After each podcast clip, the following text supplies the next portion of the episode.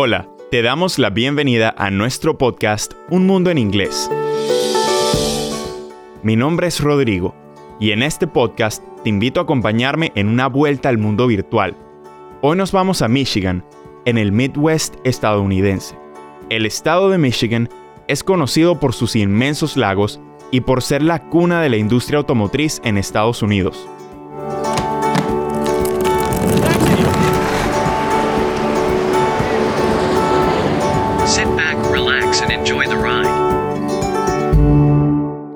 En cada episodio escucharemos una historia divertida del mundo angloparlante, por supuesto en inglés. Pero no te preocupes. Para que puedas seguir a nuestros protagonistas, te ayudaré explicándote nuevas palabras y dándote información importante sobre el contexto. Aprovecharemos también para repasar algún tema del inglés. Por ejemplo, algunas bases de gramática. Pero ojo, Un Mundo en Inglés no es un podcast de gramática. Nuestro objetivo es que mejores tu nivel de comprensión oral gracias a nuestras historias divertidas. Recuerda que puedes escuchar nuestros episodios varias veces, sobre todo si te cuesta un poco entenderlos al principio. A mí siempre me ayuda mucho. También te recomiendo leer la transcripción de cada episodio en babel.com slash podcasts. Empecemos.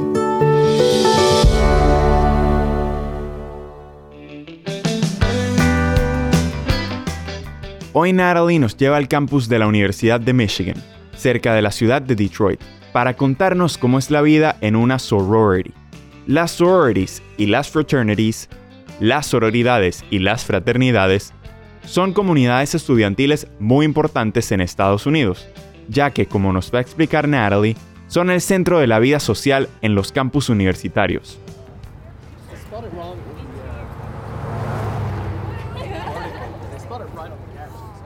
I started going to the University of Michigan, very close to Detroit, in 2013. I was really excited about one thing finding my sisters. No, not my real sisters, but my sorority sisters. At most American universities, there is a fraternity and sorority system. Fraternities and sororities are clubs for students they focus on social activities and charity work. In fraternities, men and women can join, but only women can join sororities. When you join a sorority, you become sisters with the other members.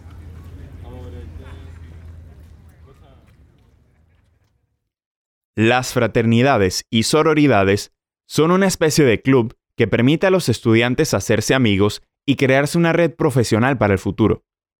Sus miembros, que se llaman entre ellos brothers y sisters, hermanos y hermanas, organizan fiestas y hacen voluntariado, charity work en inglés, en ámbitos variados.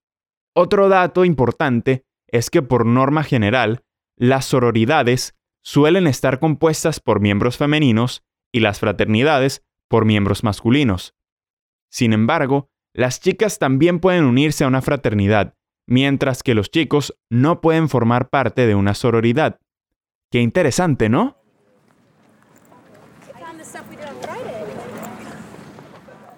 After the first month of university, I found a sorority that I really liked. All of the women there were so friendly. Their charity focused on teaching adults to read, something that is very important to me. I was so happy when they asked me to join. Being in a sorority is also about fun. There are dinners, parties, and special events. One of my favorite special events was the yearly barn dance.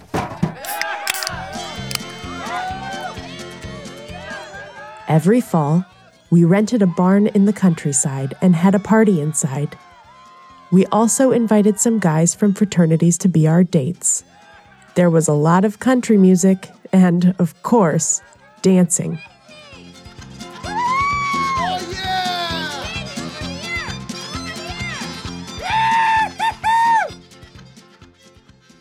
Así que Natalie acabó encontrando a unas hermanas comprometidas con una causa que significaba mucho para ella. Pero no todo era trabajar. La vida en una sororidad significa también organizar muchas fiestas, y había una que le gustaba especialmente a Natalie, el Barn Dance anual. Natalie y sus hermanas organizaban cada año una gran fiesta campestre en un barn, que en español significa granero, con camisas de cuadros y botas de vaquero. Y por supuesto, siempre aprovechaban para invitar a sus dates, aquellos chicos de otras fraternidades del campus con los que habían quedado. There are dinners and parties.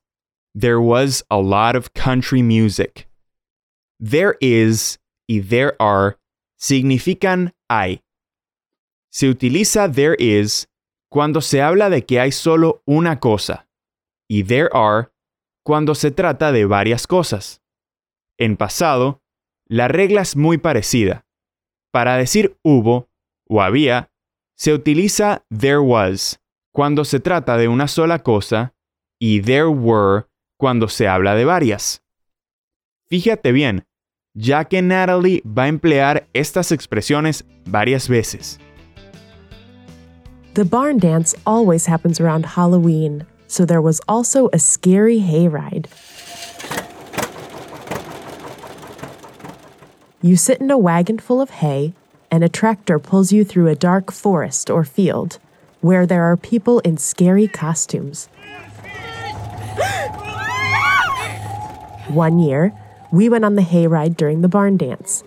It was me, my sorority sister Keely, our dates, Will and Joe, and some other friends. We started in the field next to the barn, and soon we were in the forest. There were lights in the forest, and they moved through the trees. There were also lots of scary sounds.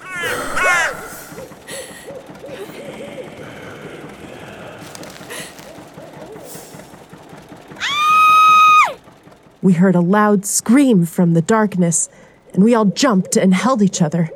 We were so scared. After we calmed down a bit, Keely turned to me and asked, Where is Will? He was gone. Aunque Halloween sea una fiesta cada vez más celebrada en el mundo hispano, todavía desconocemos algunas de sus tradiciones más insólitas. Yo, por ejemplo, nunca había escuchado hablar del Scary Hayride. Tú sí. Hay significa heno o paja en inglés. Y Scary Hayride podría traducirse como paseo terrorífico en carreta de heno. Es difícil describirlo, pero es un poco como un tren fantasma campestre al aire libre. ¿Te imaginas estar sentado o sentada dentro de un remolque lleno de heno tirado por un tractor en un bosque frío y oscuro? Me entran escalofríos solo con pensarlo. Pero por cierto, ¿de dónde provenían los gritos? ¿Y dónde estaba Will? There was no sign of Will. Now we were scared again. We tried to tell the driver, but he didn't hear us because the tractor was too loud. Did a ghost or devil take him? Did he fall off the wagon? Did he die? We wanted to look for him, but we also wanted to stay alive. So we stayed in the wagon. El paseo en carreta fantasma empezaba a parecerse cada vez más a una auténtica película de terror. There was no sign of Will. No había rastro de Will. Pero pese a la preocupación, Natalie y sus amigos tenían demasiado miedo como para atreverse a adentrarse en el bosque oscuro en su búsqueda. We finally came back to the party, but Will still wasn't there. We jumped off the wagon and ran to the barn.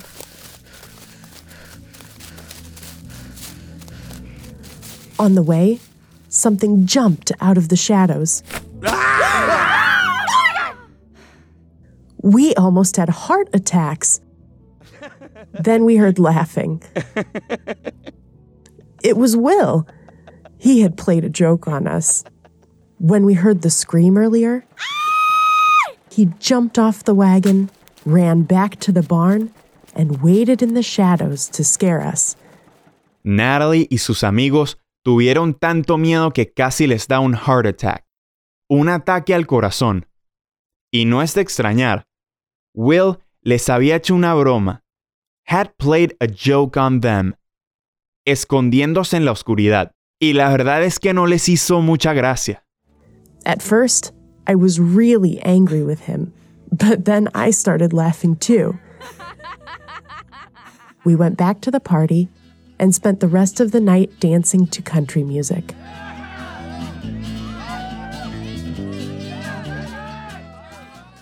In the end, I'm so happy I had the chance to be in a sorority during university.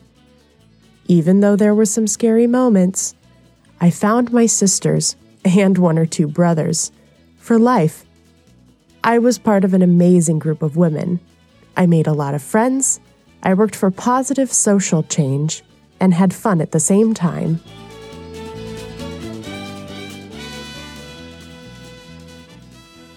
Yo también me habría molestado mucho si Will me hubiera asustado tanto.